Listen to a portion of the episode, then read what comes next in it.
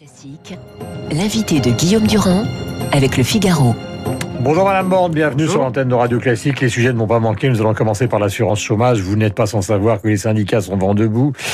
Dans des registres d'ailleurs qui sont différents, puisque la CFDT, Force ouvrière, porte plainte. La CFDT considère que c'est pour faire une réforme et pour boucler le quinquennat que tout ça euh, donc est mis en place. Quant au patronat, il est assez divisé, mais il reste assez vent debout sur le bonus-malus. Alors moi, ce que j'aimerais savoir, avant qu'on rentre dans le détail ensemble, c'est au fond ce matin, quelles sont les propositions que vous leur faites pour essayer de débloquer la situation, proposition que vous leur avez déjà présentée. Alors je vous confirme hein, que ça fait six mois que j'ai des discussions ininterrompues avec les organisations syndicales et patronales. Vous vous souvenez que le Premier ministre a suspendu l'application de la réforme de 2019 précisément pour qu'on puisse l'adapter au contexte actuel. Uh-huh. Et c'est bien ce qu'on a fait puisqu'on a bougé sur à peu près tous les paramètres de la réforme, évidemment en gardant le cap de cette réforme qui vise à la fois à lutter contre la précarité en dissuadant les entreprises de recourir de façon excessive à des contrats courts, c'est le système de bonus-malus. Et, et, le MEDEF est contre alors, effectivement, le MEDEF est contre. Moi, je. Patrice Martin, numéro 2 du MEDEF, vent debout. Oui, en fait, on n'est pas très surpris par cette position. Simplement, je pense que c'est important de dissuader le recours à des contrats courts. Vous savez que le principe, hmm. c'est qu'on compare les entreprises au sein d'un secteur. Celles qui recourent moins aux contrats courts auront un bonus, celles qui recourent plus aux contrats courts auront un Et ça, ça entre en vigueur quand? Donc, j'ai écouté effectivement les inquiétudes des organisations patronales sur le fait que la période qu'on vient de traverser mhm. en 2020 et encore euh, sur ce premier semestre 2021 est perturbée par la crise sanitaire et ses conséquences euh, économiques. Et donc, du coup, on observera les comportements des entreprises à partir du 1er juillet 2021. Donc, ça fait partie des éléments, comme l'ensemble de la réforme, qui rentre en vigueur au 1er juillet 2021, puisque j'ai bien entendu les organisations syndicales qui, pour leur part, nous disent que on va y venir, on va pas le moment. Et donc, on applique la réforme à partir du. Madame Borde, nous sommes en direct. Vous savez qu'il y a des secteurs entiers euh, de l'économie qui sont dans une situation catastrophique. Il s'agit de l'hôtellerie et la restauration. Donc, on comprend très bien que le gouvernement, dans l'idée qui est celui de son programme, parce que le bonus-malus est dans le programme du président de la République, veuille avancer et revenir à un rythme de réforme malgré la Covid-19. Mais est-ce que ce matin, vous pourriez nous dire, ben, on va faire une exception, par exemple, pour les restaurateurs, pour les hôteliers, parce qu'ils ont été tellement dévastés que c'est peut-être pas le moment de leur coller une réforme sur le dos alors qu'ils sont, ils sont dans une situation catastrophique. Est-ce qu'il faut faire un cas particulier ou des cas particuliers? Donc c'est bien le cas. Pour les entreprises qui sont le plus affectées par la crise, notamment celles qui font l'objet de restrictions sanitaires, c'est le cas des restaurants par exemple et des hôtels, cafés, restaurants en général. Mmh ils ne rentreront pas dans le dispositif de bonus-malus. C'est une annonce que vous nous faites ce matin. Donc, ils ne rentreront pas dans le dispositif de bonus-malus pour les années où ils ont justement euh, subi des restrictions euh, administratives du fait de la crise sanitaire. Mais est-ce que vous trouvez normal euh, que pour assouplir le marché du travail, parce que c'était déjà le principe au départ du quinquennat d'Emmanuel Macron avec la loi travail, finalement on revienne euh, sur euh, ce qui avait été accordé à des cadres en matière d'indemnisation chômage et qu'on descende leur indemnisation chômage à partir d'un certain niveau de ressources et à partir d'un certain âge à un niveau moindre. Est-ce que c'est vraiment nécessaire pour l'économie française? Alors ça fait partie de l'équilibre de la réforme, hein, dans lequel euh, effectivement il y a une dégressivité qui est mise en place pour les allocations de ceux qui percevaient un salaire supérieur à 4500 euros bruts. Mais là encore, on a adapté la réforme pour tenir compte du contexte.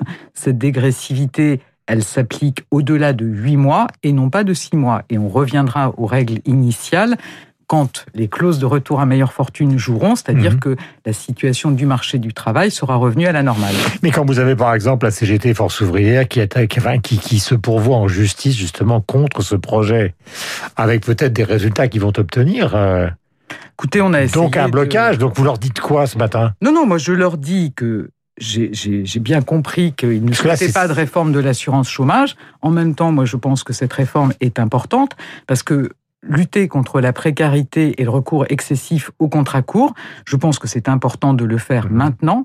On a vu dans la crise que ceux qui précisément alternent des contrats courts et des périodes de, chômage ont été très pénalisés par la crise. Mhm. Donc je pense qu'il faut, et ça nous a conduit du reste, à mettre en place une aide exceptionnelle pour garantir à ces demandeurs d'emploi un revenu minimal de 900 euros par mhm. mois.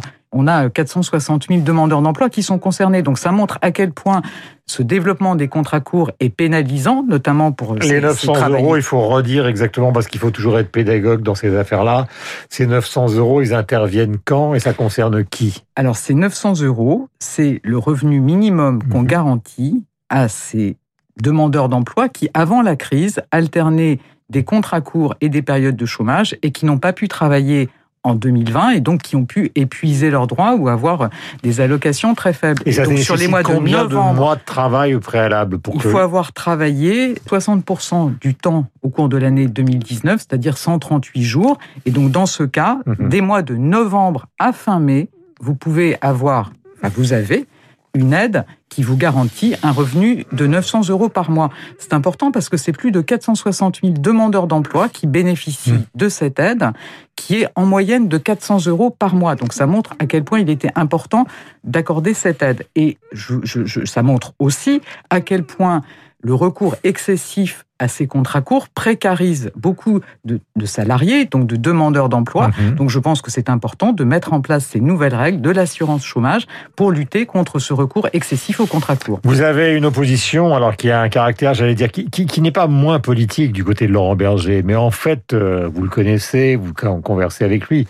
Au fond, ce qu'il dit, c'est, là, hein, j'essaie de simplifier, hein.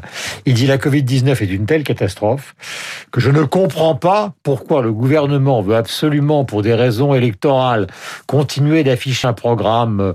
Euh, alors, il laisse tomber les retraites, mais il va aller avancer sur l'assurance chômage.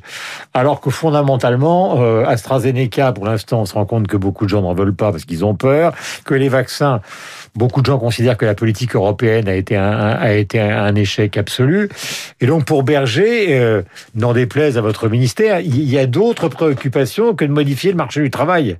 Alors vous savez qu'on on agit, on agit. mais vous lui répondriez quoi bah, je, je, lui réponds que poser des règles qui nous mettront dans une situation meilleure en termes d'assurance chômage, luttant contre ces contrats courts, assurant plus d'équité entre les demandeurs d'emploi, ça me paraît important. Pour autant, notre énergie, elle est totalement mobilisée pour surmonter la crise. Vous savez, on est très attentif à la situation des plus fragiles, mhm. on est très attentif à faire le maximum pour que les gens ne perdent pas leur emploi, quand on met en place l'activité partielle qui a protégé jusqu'à 9 millions de Français au plus fort de la crise, qui en protégé encore plus de 2 millions en janvier, quand on est attentif, par exemple, en prolongeant les droits des demandeurs d'emploi depuis le mois de novembre, mhm. donc ça concerne effectivement beaucoup de demandeurs d'emploi, c'est 1,5 milliard de dépenses. Donc, vous voyez, on est vraiment sur le front pour, pour aider notre pays à surmonter la crise en protégeant les plus Madame fragiles. Borne, pardonnez-moi de vous interrompre, ce qu'ils disent au fond,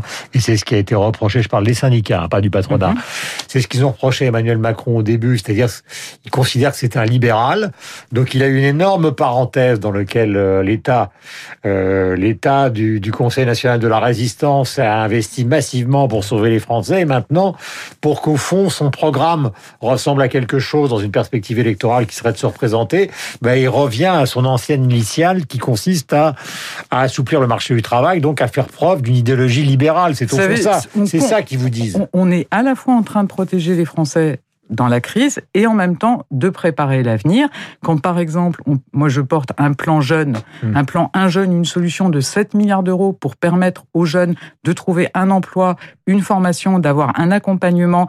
Quand on investit dans la formation, les salariés qui sont en activité partielle, ils peuvent se former pour avoir les qualifications qui seront les bonnes au moment où l'économie repartira. Donc on est à la fois en train de protéger massivement les Français dans la hmm. crise et en même temps de préparer la crise, de préparer le rebond pour notre donc euh, Macron n'est plus le libéral qu'il était pendant la campagne électorale. Vous savez, je pense qu'il ne faut pas faire des caricatures.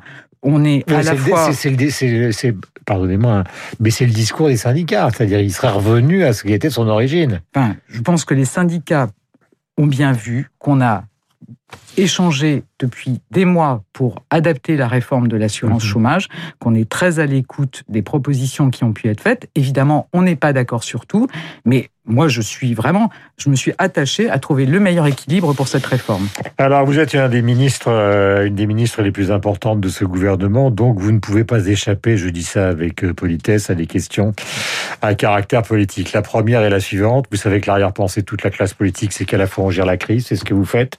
Il va y avoir un conseil de défense ce matin, un discours du Premier ministre, conférence de presse demain.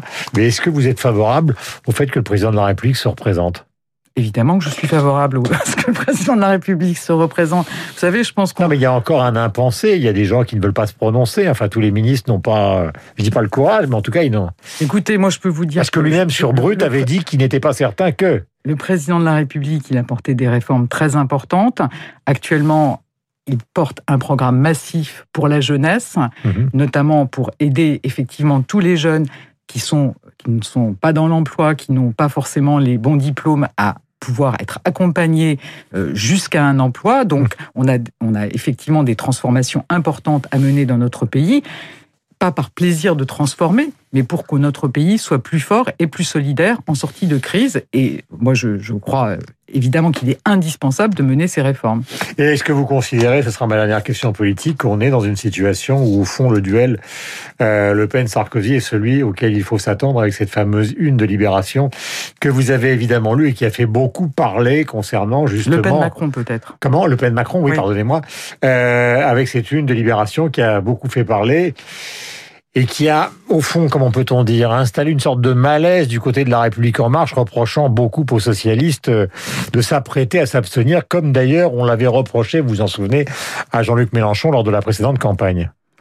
Ben moi, quand j'entends que des électeurs de gauche peuvent s'abstenir dans un éventuel duel, et là on est en pleine politique fiction, hein, on peut le dire, évidemment ça, ça m'inquiète. Je pense qu'il faut dire peut-être davantage tout ce qu'on fait pour avoir plus de justice sociale, plus de solidarité dans notre pays. Quand on a fait le dédoublement des classes de CP, qu'on a mis le zéro reste à charge pour les soins dentaires, mhm. pour euh, pour les lunettes, pour les prothèses auditives. Quand moi je porte un plan de 7 milliards d'euros pour la jeunesse, quand on protège les plus fragiles, par exemple avec la prime de 900 euros, l'aide financière jusqu'à pour garantir un revenu jusqu'à 900 euros, je pense qu'on porte des réformes que la gauche aurait été fière de porter à une époque. Merci Elisabeth Borne d'être venue ce matin donc nous expliquer à la fois le calendrier et le dispositif de l'assurance chômage tel que vous le portez justement au ministère, euh, qui est le vôtre, qui est notamment le ministère du Travail. Je voudrais qu'on écoute, euh, car ça a surpris un certain nombre de gens, ce que disait justement Marine Le Pen euh, il y a quelques heures. Commentaire donc de la situation de Nicolas Sarkozy. Voici ce qu'elle dit après tout qu'il se présente. Si Nicolas Sarkozy souhaite être candidat, je te conseille vivement d'être, même malgré cette condamnation. Parce que je pense que ça n'est pas au juge de décider qui est candidat à la présidentielle. C'est euh, aux Français de décider euh, et de voter librement. Ça n'est pas aux magistrats d'être chargés d'organiser la primaire de la présidentielle. Parce que si c'est ça, alors nous ne sommes plus en démocratie. Nous sommes dans le cadre d'un gouvernement des juges et il est évident qu'on ne peut pas l'admettre. Marine Le Pen, donc il est 8h29. Merci Elisabeth Borne d'être venue ce matin sur l'antenne de Radio Classique. Nous avons rendez-vous dans un instant avec David Abiquière, le rappel des titres.